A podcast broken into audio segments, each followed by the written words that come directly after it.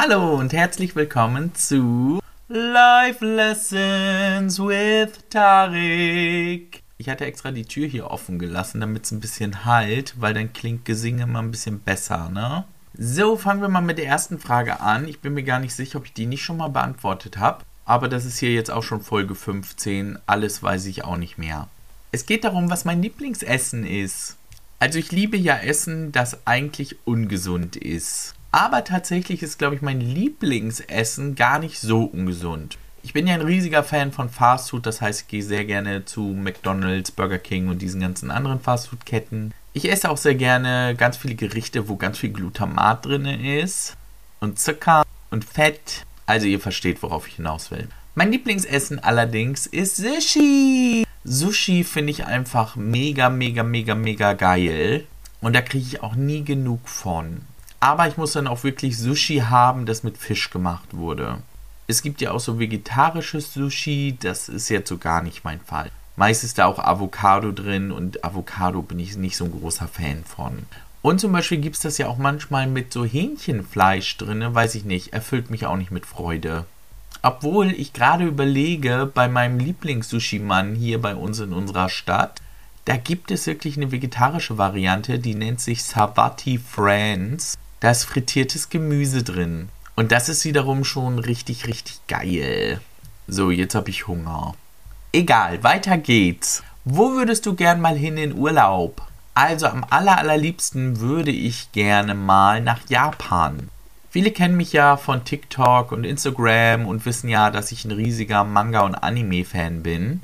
Und da möchte man natürlich dann auch gerne mal das Ursprungsland dieser Kunstform entdecken naja, was heißt entdecken? Ich möchte eigentlich nur nach Tokio. Mich interessieren diese ganzen Sehenswürdigkeiten nicht. Ich will in das Viertel, wo man ganz viel Merch, Manga, Anime-Zeugs kaufen kann. Naja, und dann noch richtig japanisch essen. Das sieht in den Mangas nämlich immer alles so mega lecker aus. Die haben auch so geile Restaurants irgendwie. Ich bin gespannt, ob das wirklich alles dann in Realty auch so ist. Übrigens fällt mir gerade auf, das ist schon Folge 16 ja, so einen guten Überblick habe ich über meinen Podcast. Bevor es peinlich wird, schnell zur nächsten Frage. Gerade Streit mit jemandem. Also ich muss dazu sagen, ich bin so gar kein streitfreudiger Mensch. Ich mag das überhaupt nicht. Deswegen habe ich eigentlich auch nie wirklich Streit mit irgendwelchen Menschen für einen längeren Zeitraum.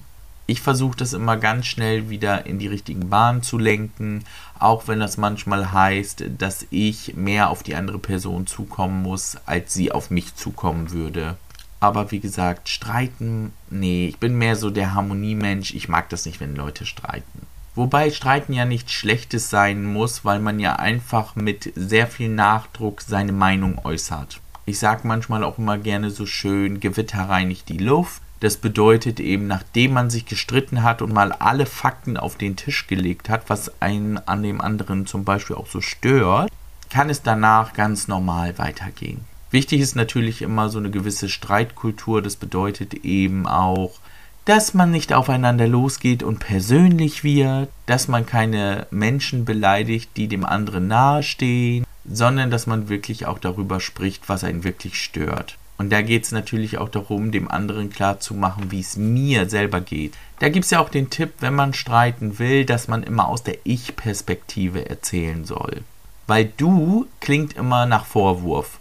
Du hast den Müll nicht rausgebracht, du hast wieder einer anderen Frau hinterhergeschaut. Nie machst du was im Haushalt, sondern man fängt einfach Sätze damit an zu sagen, ich habe das Gefühl, dass ich im Haushalt alles alleine machen muss. Ich war genervt, weil der Müll wieder nicht runtergebracht wurde. Ich war sauer, weil du einer anderen Frau hinterher geguckt hast. Klingt erstmal ziemlich doof, aber das hilft einem auch selber so ein bisschen für sich zu reflektieren, was für Gefühle hatte ich in diesem Moment und warum ist dieser Streit entstanden.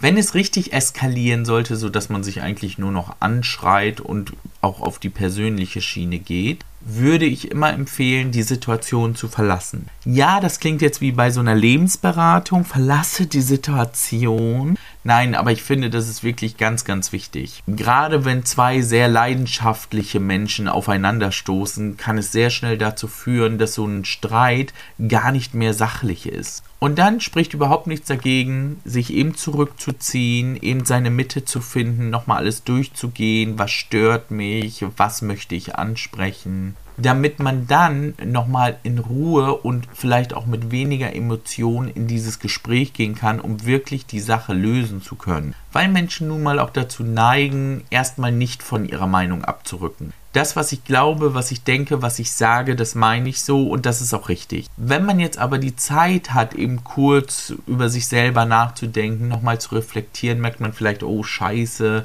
da habe ich was gesagt, das war vielleicht doch nicht ganz richtig. Oder auch, oh mein Gott, ich habe vielleicht ein bisschen überreagiert, weil so schlimm war es dann doch nicht. Und was ein ganz häufiger Punkt ist, merke ich immer wieder selber bei mir, Streitigkeiten fangen meist an, weil ich genervt bin. Bei der Arbeit ist es nicht gelaufen, so wie es sollte. Das Paket ist nicht angekommen, auf das ich gewartet habe, obwohl es heute ankommen sollte.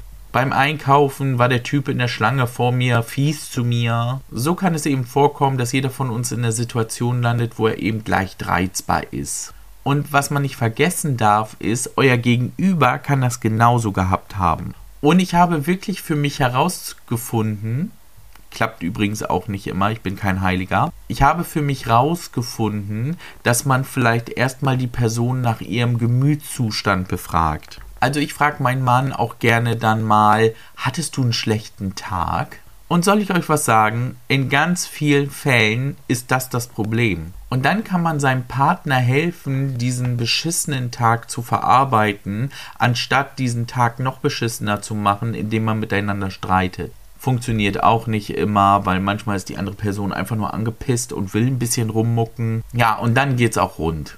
Aber wichtig ist natürlich immer, dass man im Nachhinein das Gefühl hat, dass man sich auch wieder versöhnt. Aber ich mag Streit eben doch nicht, weil das echt mega anstrengend ist immer. Und ich bin ja von Natur aus faul. Da kommen wir doch gleich zur nächsten Frage. Denkst du, es stimmt, dass es keine Fehler gibt, sondern nur Lektionen? Und warum? Nein, ich denke, dass es einfach auch Fehler gibt. Natürlich kann jeder aus Fehlern lernen und dementsprechend kann es auch eine Lektion für einen selbst sein. Aber das macht den Fehler nicht automatisch zu einer Lektion, sondern Fehler bleibt ein Fehler. Wenn ich zum Beispiel etwas getan habe und damit jemanden verletzt habe, dann ist es ein Fehler. Es kann natürlich gleichzeitig auch eine Lektion für mich sein, zu sagen, okay, wenn ich das tue, dann ist das schlecht für den anderen Menschen. Aber ich glaube, die andere Person fände es nicht gut, wenn man einfach nur hingeht und sagt, oh, sorry, Lektion gelernt. Außerdem würde ich fast behaupten, dass viele Menschen aus ihren Fehlern gar nicht richtig lernen. Also es können alles Lektionen sein, aber die haben die Menschen am meisten nicht verstanden. Gut, das liegt vielleicht auch manchmal daran, dass die Menschen den Fehler nicht bei sich suchen, sondern die Schuld immer gerne anderen geben. Auf dieses Thema bin ich in Folge 13 sehr, sehr stark eingegangen. Also wen das interessiert, der kann da am besten noch einmal reinheuern. Jetzt an dieser Stelle nochmal eine ernstere Frage wieder. Wie kriege ich meine Angst vor der Zukunft in den Griff? Ja, das ist natürlich eine ganz, ganz wichtige Frage und glaube, in der heutigen Zeit haben diese Angst wirklich sehr, sehr viele. Die Zeiten, in denen wir leben, sind schon lange nicht mehr so unsicher gewesen wie heute. Also ich kenne diese Ängste aus meiner Jugend und jungen Erwachsenenzeit auch noch sehr gut. Da habe ich auch viel darüber nachgedacht, was machst du mit deinem Leben, wirst du schaffen, wirst du einen guten Job finden, wirst du Freunde finden, wirst du heiraten, diese ganzen Fragen, die man sich stellt, bei denen man glaubt, dass sie wichtig sind für ein glückliches und schönes Leben. Jedoch mit jedem Jahr, dass ich älter wurde, hörte ich immer weniger auf, an die Zukunft zu denken und habe angefangen, im Heute zu leben. Gut, hier und da muss man natürlich auch mal über die Zukunft nachdenken, gerade was so die finanzielle Versorgung angeht. Aber im Großen und Ganzen mache ich mir gar keine Gedanken mehr über die Zukunft. Alle machen sich jetzt so bange, oh mein Gott, der Winter, wir werden kein Gas haben wegen des Russland-Ukraine-Konflikts. Wisst ihr, wessen Problem das ist? Das ist das Problem von Zukunftstarik. Der Gegenwartstarik sagt gerade, ach, so schlimm wird es bestimmt nicht werden. Warten wir doch erstmal ab. Aber spricht ja nichts dagegen, mal ein paar mehr Pullover zu kaufen und die schon mal irgendwie im Strang zu verstauen, falls es dann doch kälter werden sollte.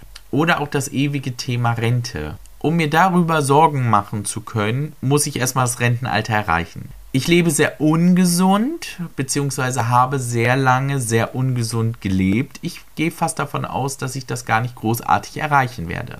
Vor allen Dingen, wenn das immer wieder hochgesetzt wird. Leute, es ist jetzt bei 67. Also da bin ich schon hart an der Grenze, dass ich sage, oh mein Gott, das Alter werde ich erreichen. Wenn die das irgendwann auf 75 hochballern, dann bin ich sowieso verloren. Deswegen spare ich Geld, lege Geld zur Seite. Wir haben eine Wohnung gekauft, die ich im Notfall im hohen Alter vielleicht mal verkaufen könnte, um dann Geld fürs Heim zu haben. Aber es ist einfach nicht mein ständiger Begleiter im Alltag. Ich weiß, dass es bei vielen Menschen anders ist und ich bin immer wieder verwundert, dass so viele junge Menschen, die zehn Jahre oder noch jünger als ich sind, sich darüber Gedanken machen. Leute, in meinen Zwanzigern wollte ich Spaß haben. Habe ich auch gehabt. Und das kann mir keiner mehr wegnehmen. Was in 40, 50 Jahren sein wird, wird sowieso keiner von uns wissen. Also das soll nicht zwangsläufig heißen, dass man sich gar keine Gedanken machen soll. Aber wenn ich eins gelernt habe, die jungen Jahre, die sind schneller vorbei, als man gucken kann und nachher kann man sein Leben nicht mehr so leben, wie man es möchte. Die 20er sind im Grunde zum Feiern da. Das Leben genießen. Glaubt mir, ich bin über 30. Ab 30 wird alles schwieriger. Zwischenmenschliche Beziehungen, Arbeit und der Körper zerfällt auch so ganz langsam. Das heißt, man kann auch nicht mehr so gut alles ab. In meinen 20ern war das überhaupt kein Problem, von Donnerstags bis Sonntags zu feiern und montags topfit bei der Arbeit zu stehen. Heutzutage feiere ich samstags und merke das mittwochs noch kein so schönes Gefühl. Ich mache es trotzdem immer wieder, weil ich denke, oh mein Gott, wie wird das denn in zehn Jahren aus? Deswegen mein Tipp, immer daran denken, wir leben im Heute und Hier und wenn morgen ein Asteroid auf die Erde stürzt, hat es mir überhaupt nichts gebracht, mich über Dinge aufzuregen oder mir Gedanken zu machen, die niemals eintreten werden. Über ungelegte Eier macht man sich keine Gedanken. Ich kenne nämlich ganz viele Leute, die können das super, die können immer so weit in die Zukunft gucken und dir schon erzählen, was alles schief gehen wird, was alles Schlechtes in der Zukunft passieren wird. Und soll ich euch mal was sagen? Das meiste ist nie eingetroffen. Und dann gibt es Dinge, die treffen ein, womit man nie gerechnet hätte. Ich hatte mit 35 einen Schlaganfall. Dass ich mal einen Schlaganfall bekommen würde, hätte ich gar nicht bezweifelt. Da sind wir wieder bei meinem Lebensstil mit viel Fastfood, wenig Sport. Aber dass mich das so früh erwischt, damit hätte ich nie gerechnet. So, und da fängt ja die ganze Thematik an. Jetzt mache ich mir meinen Lebtag Angst, dass ich mal einen Schlaganfall bekommen könnte mit 50 oder 60. So, bumm, und ich habe ihn mit 36. Habe ich nicht mitgerechnet. Scheiße hat mich unerwartet erwischt. Ich habe Glück gehabt, dass nicht zurückgeblieben ist. Großartig. Aber das hätte auch anders ausgehen können. Und damit will ich einfach nur sagen, wir haben überhaupt keinen Einfluss auf unser Leben. Und wenn wir uns schon jetzt viel, viel Angst machen wegen der Zukunft, ändern wir sie trotzdem nicht. Weil es einfach so viele Dinge im Leben gibt, die passieren können, über die wir uns keine Gedanken machen. Ich hoffe, ich habe euch jetzt nicht noch mehr Angst gemacht, aber denkt immer daran, alles wird gut. Und vielleicht hier auch nochmal der kleine Hinweis. Sollte diese Angst nicht von alleine weggehen und dich lähmen und dein Leben stark beeinflussen, sodass du das Gefühl hast, dass du selber keine eigene Kontrolle mehr über dein Leben hast, dann teile dich bitte anderen mit und versuche dir professionelle Hilfe zu suchen in Form eines Psychotherapeuten oder Psychologen. Manchmal ist das im Leben nämlich einfach so, dass sich so eine Angst so festsetzt, dass man das Gefühl hat, dass man gar nicht ohne sie leben kann. Auch wenn ich mich wiederhole, das ist kein Zeichen von Schwäche, das ist völlig menschlich. So, drei Sekunden gehen wir eben in uns und pusten einmal aus.